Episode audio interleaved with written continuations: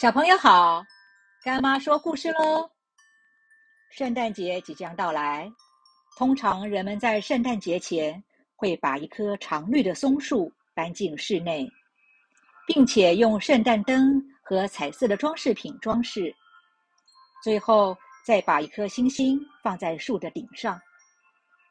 圣诞树的由来有不同的传说故事，例如说这是上帝的使者。化身为一个小男孩，在被一个穷苦人家招待之后，将一根树枝插在地上，结果就长成挂满礼物的圣诞树。还有的传说是，圣诞树是为了圣母玛利亚遮挡风雪的那棵树。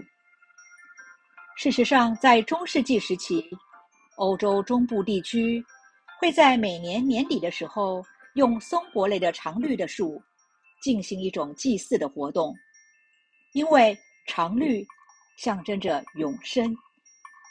大家心中圣诞树的样子是出现在十六世纪，那时人们已经开始在常绿的树上装饰纸花了。在欧洲中部流行了大约两个世纪后，圣诞树第一次被英国国王乔治三世的德国皇后引进了英国。由于英国殖民地遍布全世界，使得圣诞节要有圣诞树的习俗也就传遍了全世界。在孔子的时代，就知道松树跟柏树是常青的树木了，所以孔子说，到了每年天气最冷的时候，就知道其他植物都枯萎了，只有松柏挺拔，没有凋零。比喻一个人要有坚韧的毅力，耐得住困苦，受得了折磨，也不会改变初心。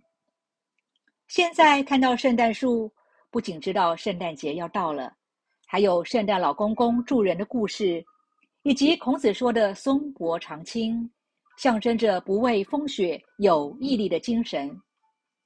现在干妈问你，平时做事情有没有毅力呢？接着是大人的时间。以上是《论语·子罕篇》。子曰：“岁寒，然后知松柏之后凋零。一年中最寒冷的时节，万物凋零，一片荒凉。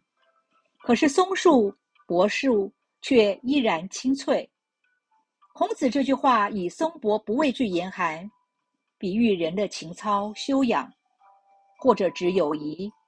不会因为人情冷暖、世态炎凉而有所改变。此外，松柏长青也常用来祝福长辈们长寿的成语。另外，还有一个成语叫“岁寒三友”，讲的是松、竹、梅三种植物。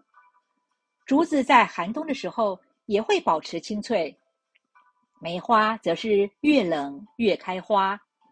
也是形容，就算面对寒冬，依然傲骨从容。我们从圣诞树讲到岁寒三友，读书就是要多多运用联想力，这样就会发现举一反三、温故知新的乐趣喽。最后，祝福大家都有一个快乐的圣诞节。今天的故事说到这儿，我们下次见喽。